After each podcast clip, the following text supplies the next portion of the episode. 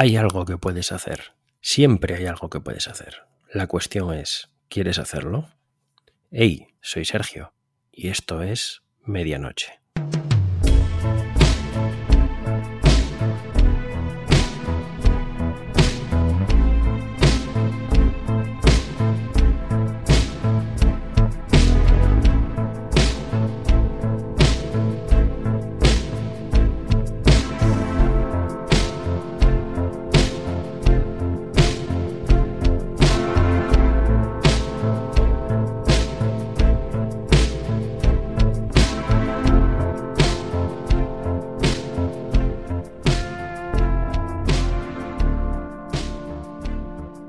Aquí está. ¡Ey! Aquí está. Esto es lo que puedes decirle a alguien cuando has hecho algo que puede merecer su atención. ¡Ey! Aquí estás de podcast. ¿Quieres oírlo? Es posible que no comiences porque tienes miedo. Y también es posible que no estés teniendo miedo a lo que deberías tenérselo.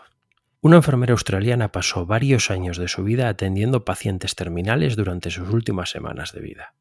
Durante todo este tiempo recopiló una serie de información que luego plasmó en un libro, traducido al castellano como Los cinco mandamientos para tener una vida plena. ¿De qué habla en su libro? Habla sobre aquellos puntos que a través de su experiencia con todas estas personas detectó como aquellos más habituales como fuente de arrepentimiento en aquellas personas que saben que su final está cerca. Y algunos de estos puntos son, habría querido tener el valor de vivir una vida siendo fiel a mí mismo, a mí misma, y no a la vida que otros esperaban de mí o habría querido tener el valor de expresar mis sentimientos, o habría querido permitirme ser feliz, algo que no hice por miedo, por mantener el status quo, por no afrontar el cambio. ¿Crees que temes lo que deberías temer? ¿O quizá deberías temer más otra cosa que no estás teniendo en cuenta?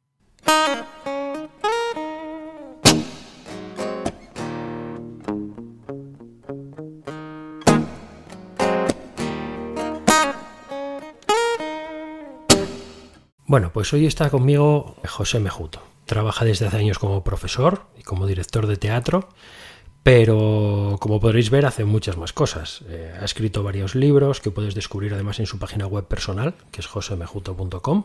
Y en esa página pues también podrás profundizar más en otros aspectos personales o profesionales ¿no? sobre, sobre su vida. Por ejemplo, podrás ver que José es asesor en comunicación, podrás ver que es escritor, podrás ver que es consultor, y lleva de más adelante pues varios proyectos. Entre ellos se encuentran sus podcasts. Yo maté a Shakespeare en torno al mundo del teatro, divagaciones sobre escritura o habla y conecta en torno al mundo de la comunicación.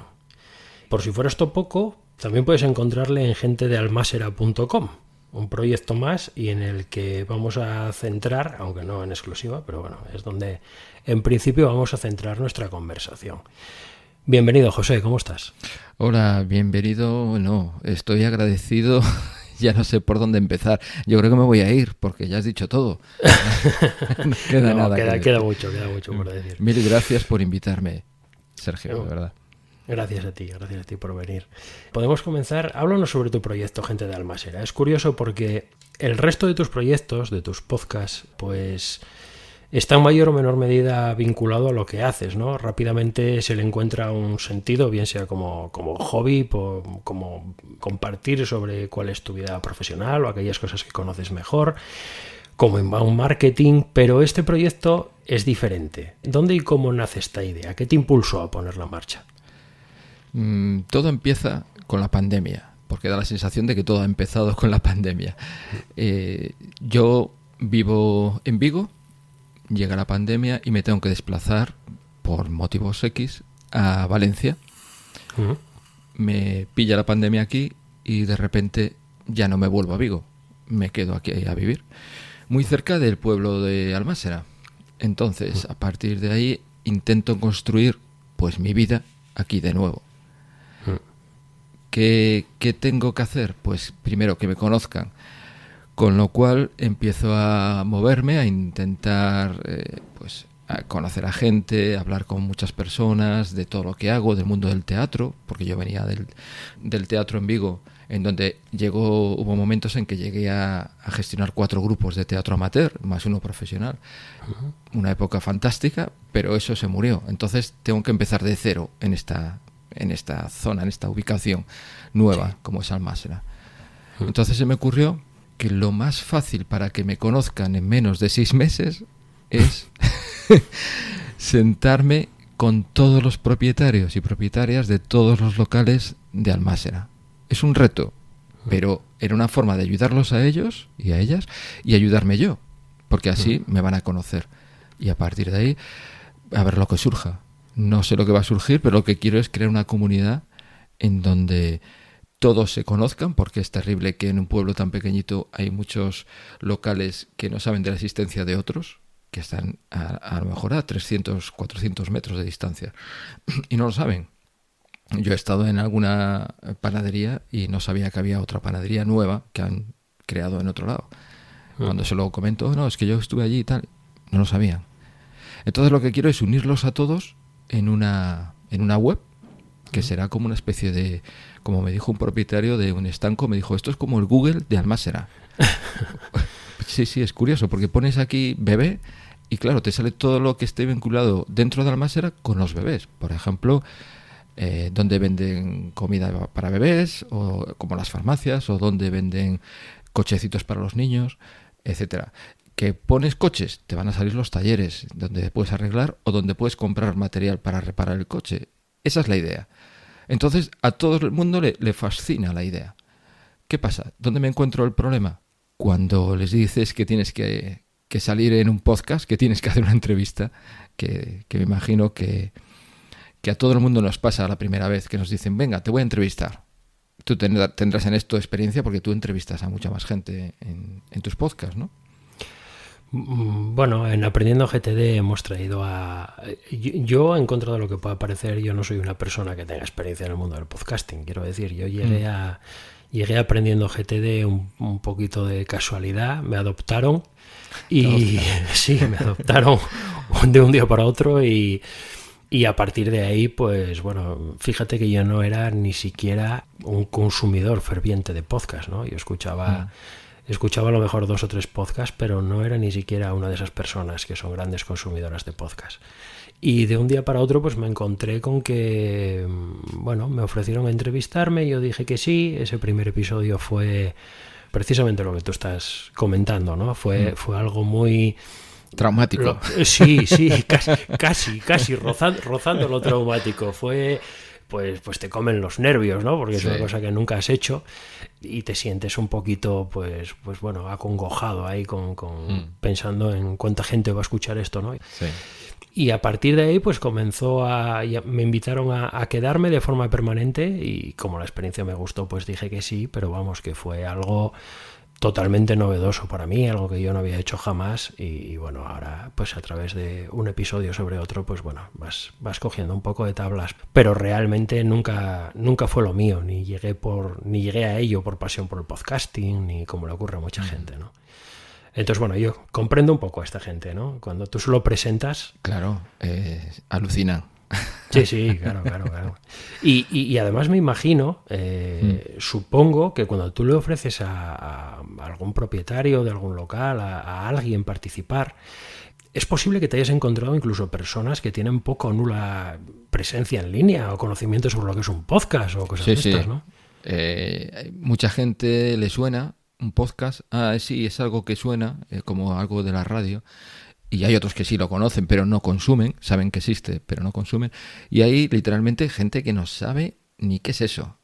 Para ellos es como un coche. ¿Un podcast que es? ¿Una furgoneta? es que, es que no, no, tienen ni idea. Entonces te encuentras de todo, se lo explicas y ahí surge el problema. Eh, no, no, no, yo no, yo no quiero salir, yo no sé hablar, yo tengo una voz de pito que no puedo, que no sé qué, empiezan todas las excusas posibles para no, para no participar. Yo intento eh, darles una de cal, una de arena, les intento animar y al final la experiencia, mm, todos están agradecidos, porque lo, lo, pasamos muy bien, la idea es pasarlo bien. Sí, sí, y, hacer un poco de, de promoción de sus, de sus negocios también claro, ahí, ahí, vamos. Cuando, cuando una mm. persona a lo mejor se muestra reticente, de la primera leche que le llega, ¿no? Cuando tú le dices, oye, mira, eh, te ofrezco hacer esto, ¿no? Y, te encuentras con una negativa que, bueno, dependiendo de, de, de, las personas, pues en muchos casos será por unos motivos, en otros por otros, pero seguro que el, tema ese de lo que tú estabas comentando flota en el ambiente en todos esos casos, ¿no? ¿Cómo les muestras, intentas que perciban el valor que puede tener esto para ellos? Sí, el tema es que el valor depende de la persona y de sus intereses, con lo cual yo empiezo la conversación explicándoles quién soy y qué es lo que hago. Mm. Y les propongo esto según me, como, me contestan, según van diciendo, pues esto sí, esto no, esto no me gusta, esto no me encaja, ahí tengo que ser capaz de identificar cuáles son sus valores para ellos importantes a la hora de grabar eso. Por ejemplo, hay a personas que les hablas del precio y les dices, esto es gratis, y ya te dicen que sí a todo. Es brutal, es brutal. Y luego hay otras personas que no, porque yo soy una persona muy vergonzosa. Entonces ya no le hablas de que es gratis. A, ti lo que te interesa es darle valor a lo que va a hacer, eh, crear una autoestima mucho más fuerte en, en, ella para decir, oye, que tú puedes, que ya verás, lo vamos a pasar bien, lo vamos a divertir. Hay otras que tienen un total y absoluto desinterés, pero a esos te los tienes que llevar en plan, ojo, que esto es bueno para tu negocio, porque vas a entrar en las redes sociales, no solo te vas a promocionar tú, te voy a promocionar yo en todas mis redes y todo el grupo que está ahí también te va a promocionar. Algo caerá. Entonces, eh, a, lo que voy es, según la persona, tienes que ir buscando una estrategia u otra. La mayoría, la, eh, primera que te da en la frente es, ¿cuánto cuesta esto? Y ahí, entras y dices, no, esto es gratis. Y, te voy a poner la entrevista el día que a ti te vaya bien. Tú me dices, tal día, tal hora, ven para aquí. Ah, ah, bueno, entonces sí, es que le das todas las facilidades. Y entonces ahí esas, esas reticencias, esas excusas empiezan a caer. Sí, sí, perfectamente. ¿Qué feedback has recibido de la gente que lo ha hecho hasta ahora? Cuando han terminado, cuando han visto que, bueno, que, has conversado con ellos, que habéis grabado. Porque esto al final es una especie de un directorio con alma, ¿no? Claro. Eh, mm, es, me gusta lo que has dicho. Sí, sí, es una especie, es una especie de, pues bueno, eh, hay, pueblos por ahí, hay ciudades, hay mm. lugares donde tienen directorios locales, cosas de este tipo, pero bueno, no pasa de ser un, simple listado casi con, con datos, ¿no? De, mm. qué, hacen en este lugar y aquí tienes un correo electrónico, aquí tienes un teléfono, aquí tienes una página web y, se acabó. Y esto se basa en en, datos, eh, gran cantidad de datos, pues entonces hay mucha oferta y, comienza a ser válido para la gente que puede acudir ahí, ¿no? Pero en este caso es algo diferente porque se abre un poco el alma de todo lo que se expone ahí, hay una conversación detrás, hay algo donde la gente puede conocer mejor qué es lo que se le está mostrando. Toda esta gente cuando, después de, ser entrevistadas o de, bueno, de llevar a cabo este proceso contigo, ¿Qué feedback te, han dado en, las situaciones en que te hayan dicho algo? ¿qué, te cuentan? Pues te cuento un poquito el proceso, porque yo llego allí y ya las caras son terribles, porque eh, pongo el ordenador encima de la mesa, un mostrador. A veces hemos grabado en una esquina con el ordenador en el suelo. sí, sí.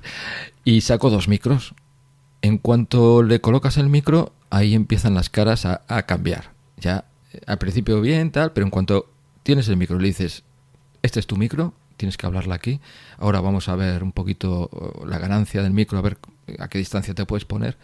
Pero nadie se acerca. Es como que le da el miedo el micro de que le ataque. Entonces yo le estoy todo el rato, acércate un pelín más, por favor, acércate un poquito y tal.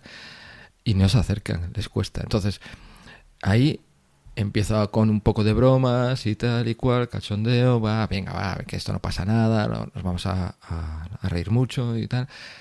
Y cuando acaba la conversación, la mayoría lo que dice es, la verdad, esto está muy bien, porque me he divertido y, no sé cómo saldrá. Luego tú recortarás y pegarás cosas ahí que no me gustan nada. Y entonces cuando les digo, no, no, yo no recorto ni pego nada. Esto va tal cual, a no ser que entre un cliente en ese momento y tenga que parar. Entonces paro y luego sigo pero no hay cortes, no hay cortes y, es todo seguido. Y el feedback que me dan después es, es bueno. Hay una de las entrevistas que es un dulce bebé, que los propietarios querían salir los dos, el marido y la, y la mujer, y fue fantástico. Fue una conversación a tres muy interesante, porque hay, hay momentos en que parece que uno se, se, pisa al otro, ¿no? Como, no, no, es que no fue ese día, fue el lunes, ah, y el lunes. Y, entonces es una conversación muy amena, es muy divertida. Y, y el feedback que me dan después es, es bueno, es bueno. En general nadie me ha dicho, bueno, perdón, alguien me ha dicho, tenemos que repetir porque a mí me ha salido voz de pito y eso no puede ser, que parezco un pato. Entonces, un pato no, perdón, un pavo, dijo un pavo. Entonces, ese es el único feedback negativo. Lo demás, la gente está encantada. Sí. Porque la experiencia es, es nueva, es nueva, total. Sí, sí, claro. Realmente cuando mejor sale es cuando la gente se permite ser natural, es decir, se olvidan Claro. de que está el micro ahí y, y simplemente pues charlan, ¿no? Igual que te lo contarían a ti. Efectivamente. Tienes, que, Claro. tienes que llegar, tienes que llegar a ese punto de confianza Mm. para que ellos se abran un poquito. Y lo que decías tú, que, que este proyecto, más que un directorio, es un directorio con alma. Porque es cierto que la idea era sacar un poquito, visualizar o darle visibilidad a, a las personas que están en los comercios. No poner un escaparate. Esta es la foto del escaparate de este comercio. No, esto no es un comercio. Realmente el comercio es el propietario o la propietaria o el empleado o empleada que está ahí dentro. Lo demás es un local. Y esa, esa es la idea. Sí, está claro.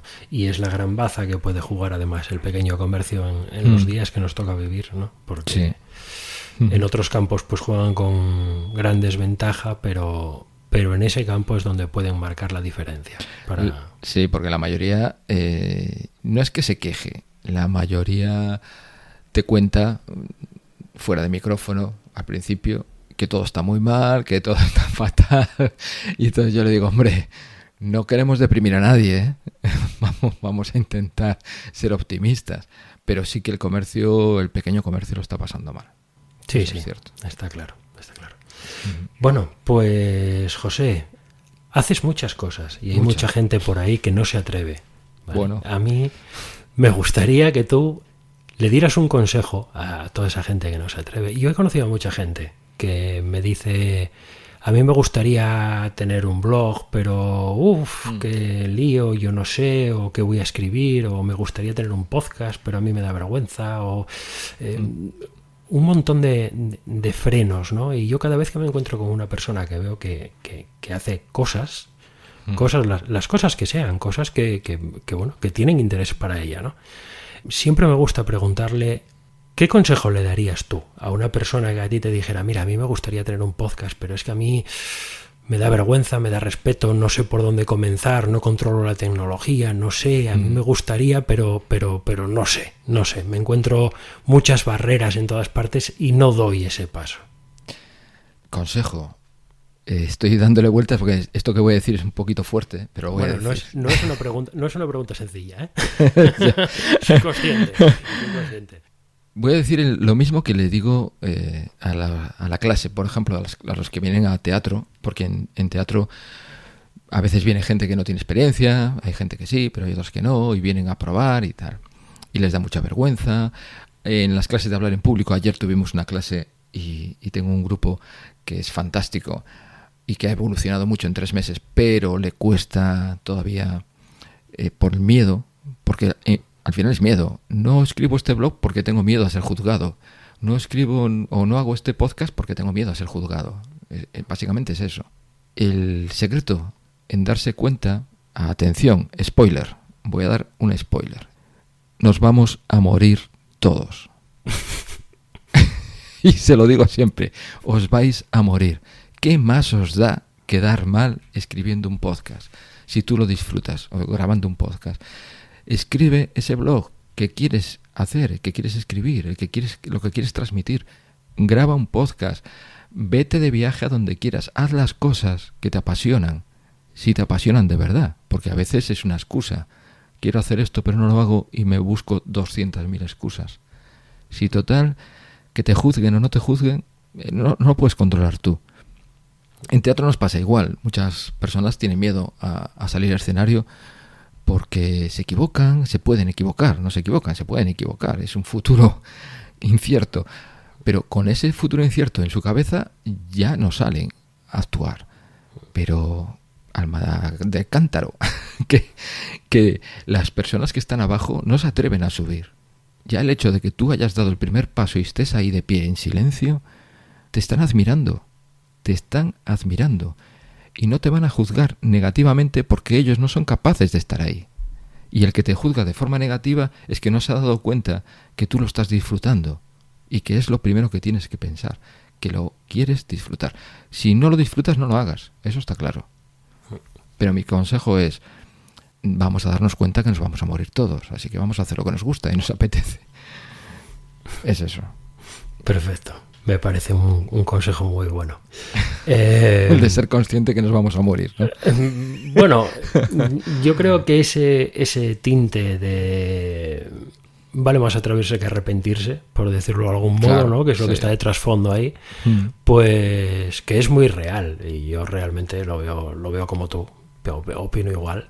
Hmm. Y, luego también creo que la gente tiene que darse cuenta de que lo que hacen nunca jamás le va a gustar a todo el mundo. Evidentemente. Probablemente ni siquiera a la mayoría. Hmm. Pero va a haber gente a la que sí. Entonces, es lo que tú dices. Si, si realmente tú disfrutas haciéndolo, tu voz está ahí para quien la quiera escuchar. Si mañana, dentro de dos meses, dentro de seis, te das cuenta de que no la escucha nadie y no te apetece seguir grabando, pues no sigas grabando. Pero si tú tienes esa cosa dentro y te apetece hacerlo, pues, pues hay que lanzarse e intentarlo. Sí, sí. Sí, por supuesto. con que una sola persona te mande un mensaje, a mí me, mandó una persona al, teléfono por WhatsApp un mensaje diciendo gracias por tu podcast porque me está ayudando mucho. Una sola. Y llevo casi, no llevo un año. Una persona solo. Con mm. eso ya me doy por satisfecho. Sí, sí. Es muy satisfactorio, está mm. claro. Mm. Bueno, José, pues ha sido un tremendo placer tener la oportunidad de, aprender algo sobre Almásera y sobre su gente contigo y por supuesto charlar y, que nos hayas permitido conocer mejor todo lo que haces. Y nada, muchas gracias por acompañarme este rato. Gracias a ti, Sergio. Y un saludo a todos los que nos estén escuchando, aunque solo sea uno o una.